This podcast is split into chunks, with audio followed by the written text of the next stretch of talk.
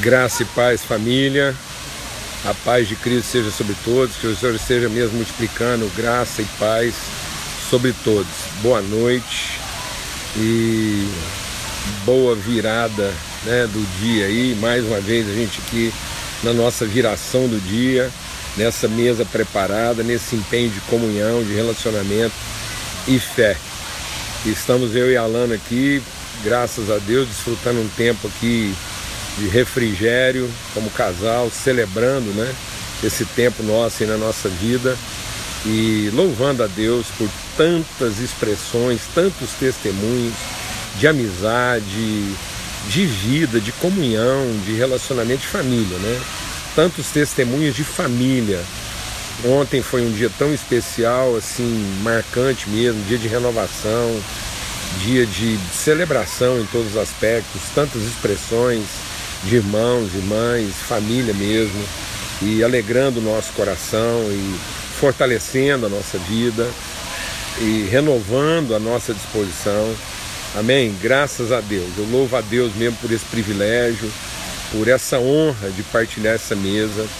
Eu quero especialmente também, assim, é, bem dizer a Deus é, por expressões assim tão espontâneas de cuidado, né, de afeto com a nossa casa algumas pessoas desde o, final do ano passado, por ocasião aí da passagem do Natal, muitos irmãos espontaneamente se mobilizaram para abençoar nossa casa com presentes, com oferta, com recursos, de forma tão singela, tão singular, tão atenciosa, tão carinhosa, né?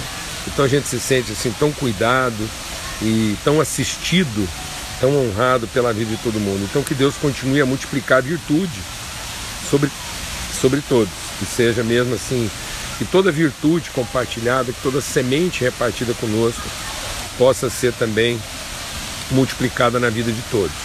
A gente está aqui numa condição muito especial, eu estou transmitindo aqui é, de quatro jeitos, a gente nunca sabe direito assim quanto tempo a gente vai ter, em que condições, né? E então e também assim eu quero é, nesses dias aqui ser bem assim ainda mais objetivo com relação ao nosso tempo para garantir que nós vamos ter esse tempo aqui de comunhão, que a gente tem algo mesmo para repartir e colocar na mesa.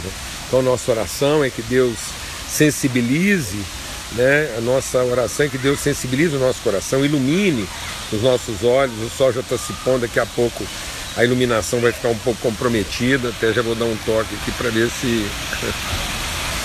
Pronto, tá aí, ó, já melhora um pouquinho, temos esses recursos aí. Mas enfim, é, essa é a oração nossa no dia de hoje, que Deus possa realmente iluminar e, e aproveitando né, esse, esse tempo aqui, o testemunho da nossa vida. É, eu, eu queria aproveitar esse lugar até de propósito, quis registrar essas imagens nesse lugar aqui que tem uma, uma calçada, né? E com marcas aqui, uma calçada cimentada e que divide espaço aqui com a natureza tão exuberante, né? Então eu tenho uma parte aqui que feita pelo homem e outra parte feita por Deus. E eu queria falar um pouco sobre isso, né? É, também testemunhando aquilo que é a nossa vida, como casa, como família, a nossa trajetória da Lana e eu, assim, aquilo que a gente sempre colocou uma vez mais testemunhando, aproveitando esse tempo, né? Aquilo que é feito pela mão do homem, aquilo que é feito pela mão de Deus. E trazer uma reflexão assim muito objetiva, né?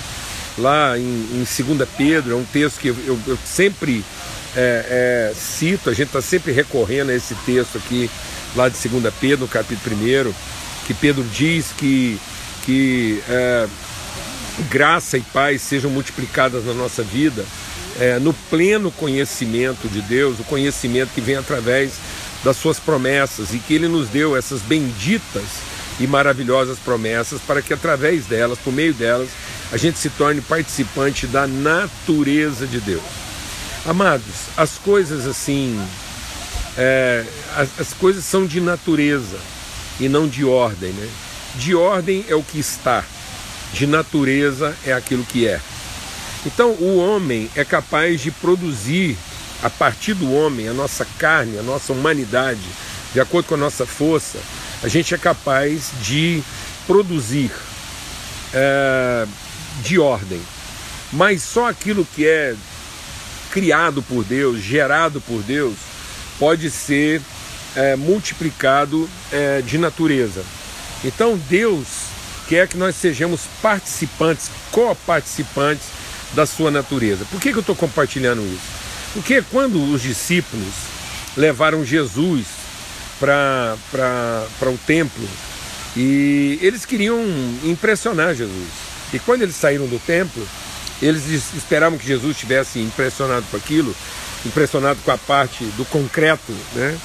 E é tão forte isso, né? Como a gente, a gente é, denominou para nós mesmos, né?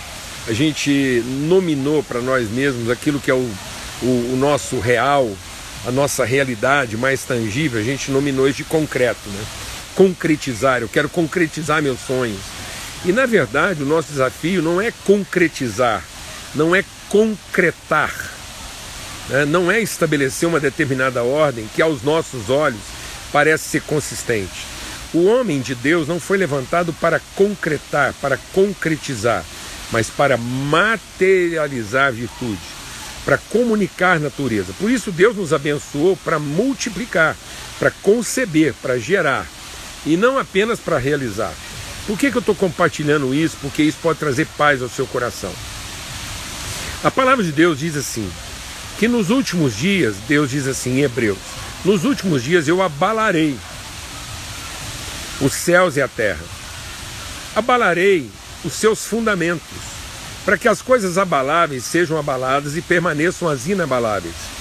Quando os discípulos levaram Jesus ao templo, eles queriam que Jesus tivesse impressionado com aquilo que a competência humana foi capaz de concretar, de concretizar. Então eles tinham olhos, para eles, né, o símbolo de glória e de poder estava na capacidade humana de concretar, de concretizar.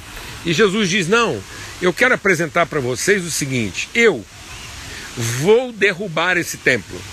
E desse templo não vai ficar pedra sobre pedra. E o templo que eu vou reedificar no lugar dele terá ainda muito mais glória. E de que templo Jesus está falando? Ele está falando da vida humana do, da natureza humana como coparticipante da natureza divina. Deus não nos fez para vivermos dissociados dele. Deus nos fez para sermos a expressão mais bendita, mais sublime, mais eterna de toda a natureza. Então, somos nós que damos sentido a toda a natureza. Somos nós que significamos de maneira intencional, proposital, eterna, aquilo que Deus chamou né, de, de natureza e com quem Ele quis compartilhar, dar a conhecer a sua própria natureza. É muito grave o que Deus está dizendo lá em Gênesis, quando Ele diz: façamos o homem de modo que ele não seja uma estátua concretada, de modo que ele não seja um edifício concretizado mas ele seja um edifício vivo, não morto. Não é pedra sobre pedra, mas um edifício vivo, uma construção viva, onde eu habite, com quem eu comungue, com quem eu compartilhe natureza. Por que, que eu estou compartilhando isso? Vamos olhar de novo esse cenário aqui. Tá bom? Vamos imaginar um terremoto, porque Deus diz que vai abalar. Vamos imaginar um terremoto, um incêndio, um avalanche. Vamos imaginar aqui que tudo isso aqui desmorona, vem uma avalanche, as pedras rolam e a terra se desloca, a terra treme, passa fogo nesse lugar. Vamos imaginar todo tipo de destruição que nós, como homens, imaginamos ser uma tragédia. Passados alguns anos, que sejam dezenas, que sejam centenas, que sejam milhares, se a gente, depois de uma grande tragédia, depois de uma grande tragédia, como lá Brumadinho, por exemplo. Depois de muitos, milhares de anos, o que, que nós vamos ver emergir daquela tragédia? O que que finalmente vai vai começar a ressurgir naquele cenário de aparente destruição? Vai começar a brotar casa? Vai começar a brotar carro? Vai começar a brotar trator? vai começar a brotar máquina, vai começar a brotar estrutura metálica. Se a cidade de Paris, que é a cidade de arte, a cidade romântica, a cidade das grandes construções, né, da arquitetura e de tanta coisa, a cidade da beleza, da estética, imagine que aquilo é tudo devastado, é tudo destruído, como foi com Éfeso. Eu visitei Éfeso. Eu visitei Éfeso. Quando Deus fala, cuidado quando você coloca sua confiança naquilo que você está fazendo. Cuidado quando você coloca sua confiança na sua capacidade de concretar, de concretizar, e não de conceber, e não de gerar, e não de dar materialidade. Cuidado quando você coloca sua expectativa na sua capacidade de ordenar e não de transformar. Por quê? Porque eu tive lá em Éfeso. Você imagina um desastre como aquele que aconteceu em Éfeso. O que aconteceu em Éfeso? Éfeso era uma cidade monumental, era um porto de comércio. Tinham construções maravilhosas, monumentais.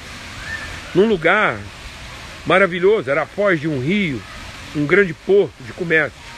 E de repente, numa avalanche, o rio desceu com muita lama e ele assoreou ele, ele acabou com aquele porto, ele acabou com a beleza. E aquela cidade foi entregue ao abandono. E você vai lá hoje, e o que, que está permeando aquelas ruínas? O que, que está reocupando o seu lugar? A natureza. Imagine um grande desastre. Esse lugar aqui é maravilhoso, porque ele é uma combinação quase perfeita daquilo que Deus fez com aquilo que o homem pode fazer. Então, para que a gente possa aproveitar aqui o que Deus fez, o homem fez aqui passarelas, fez aqui calçadas, prédios. Mas imagine que algum desastre inesperado, fortuito, como muitas vezes acontece na nossa vida, destruísse tudo isso. Desaparecesse, inclusive, as árvores, a vegetação maravilhosa e os prédios. O que, que emergiria naturalmente do solo daqui a alguns anos? o que, que naturalmente voltaria à vida? Aquilo que o homem, com tanto custo, concretizou nesse lugar, ou aquilo que Deus, com tanta misericórdia, plantou nesse lugar? Ao que é que nós estamos dando atenção na nossa vida, mano? Nós estamos buscando de Deus poder para concretizar nossos ideais, concretar de maneira patente, ordeira, estabelecendo a nossa própria ordem de forma extraordinária. O que, que você está buscando de Deus? Poder para ser uma pessoa extraordinária ou revelação para ser uma pessoa sobrenatural? O que, que prevalece? Por um determinado momento, a ordem humana prevalece sobre os elementos naturais. Mas num eventual catástrofe, colapso de toda a ordem, se num determinado momento toda a ordem entrar em colapso, não será a ordem humana que estabeleceu sobre esse lugar um peso, uma presença extraordinária o que o homem fez aqui é extraordinário, mas o que Deus plantou nesse lugar é sobrenatural. Deus não quer que você seja alguém extraordinário. Deus não quer que você seja alguém que simplesmente usa toda a sua capacidade para estabelecer no mundo uma nova ordem. Deus não quer que você seja alguém empenhado simplesmente para concretizar seus projetos ou concretar suas realizações mas que você possa materializar de maneira sobrenatural as virtudes que Ele depositou na nossa vida. É através do conhecimento das promessas de Deus que nós vamos conhecendo as virtudes que Deus comunga conosco. Ele colocou em nós as suas virtudes, para que diante de qualquer situação de crise, de colapso e situações que Ele mesmo vai permitir, é Deus quem volta e meia vem chacoalhar os alicerces da humanidade, para que sejam desfeitas as realizações extraordinárias e permaneçam as sobrenaturais. Amém, amado? Deus nos chamou para a sobrenaturalidade. Deus não te chamou para um casamento extraordinário. Deus não te chamou para ser um empresário extraordinário. Ele nos chamou para sermos sobrenaturais. Para que a natureza de Deus que está em nós prevaleça sobre toda e qualquer situação. Não há colapso, não há crise, não há situação de ordem que possa prevalecer sobre a natureza de Deus em nós. Por isso que quando ele faz a promessa né, a respeito de Davi, ele fala sobre isso, ele fala daquilo que é o toco, daquilo que é a madeira cortada. Se eu cortar uma árvore e deixar apenas o toco, e quem sabe voltar aqui algumas dezenas de anos, não vai ser o machado que cortou a árvore que vai estar aqui. Não vai ser aquele pedaço de metal que vai contar a história. Então você corta uma árvore e deixa o machado do lado da árvore que você cortou. E volta aqui. Você vai ver que por um momento o machado teve poder de ordem para cortar a árvore. Mas que depois de algum tempo a árvore teve autoridade de natureza para prevalecer sobre o machado. Deus quer nos dar condições de natureza para que nós possamos prevalecer contra todo tipo de ordem. Por isso que Deus disse para Josué: ninguém poderá prevalecer contra você. Amado, deixa o Espírito de Deus ministrar o nosso coração. Eu quero concluir essa reflexão falando sobre isso. Luz e trevas não são duas expressões opostas de ordem. Luz e trevas não são realidades contrárias, como se luz fosse de uma ordem e treva fosse de outra ordem. Não. Luz é de natureza, e treva é de ordem. Porque treva é uma circunstância onde há ausência de luz.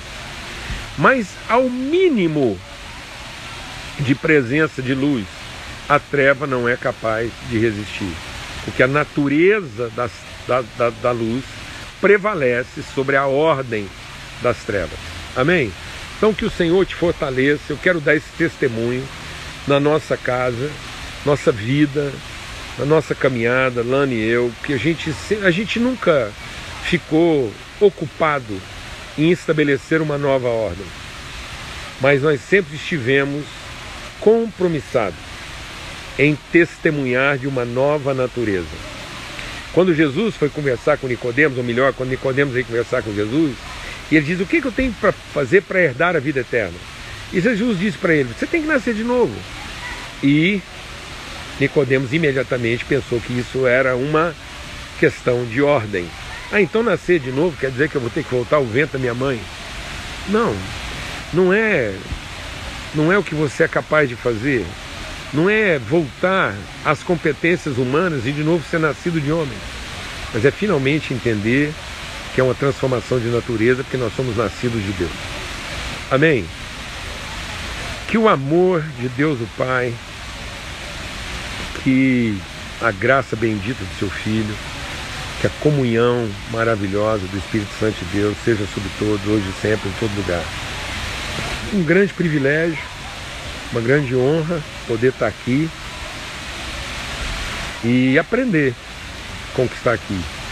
É maravilhoso ver esse encontro harmonioso do que Deus gerou e do que o homem realizou.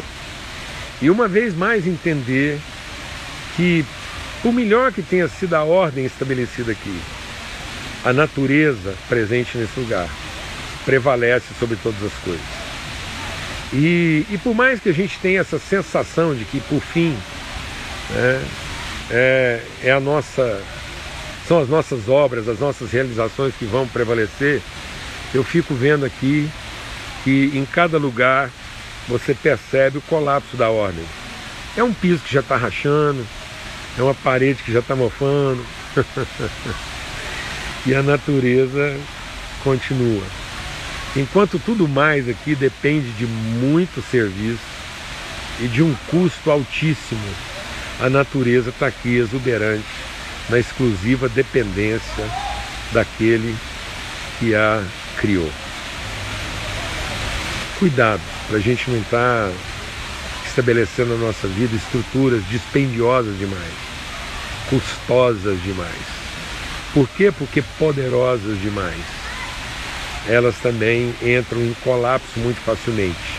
Exigem de nós uma atenção, um esforço que poderia estar sendo melhor dedicado à vida, às relações, à comunicação da natureza e não simplesmente à preservação da ordem. Amém? Deus, pelas suas benditas e maravilhosas promessas, nos fez coparticipantes da sua natureza. E Ele mesmo se encarregará de derrubar todas as pedras que nós amontoamos para que fique aquilo que Ele estabeleceu e criou para revelar a sua glória. Um forte abraço a todos. Que a bênção do Senhor seja sobre todos, que o Senhor faça resplandecer sobre nós o seu rosto e nos dê paz sempre. Amém? Um beijão. Até amanhã, se Deus quiser. A gente continua nesse empenho aí de nos encontrarmos na viração do dia, nessa mesa preparada pelo Senhor. Forte abraço.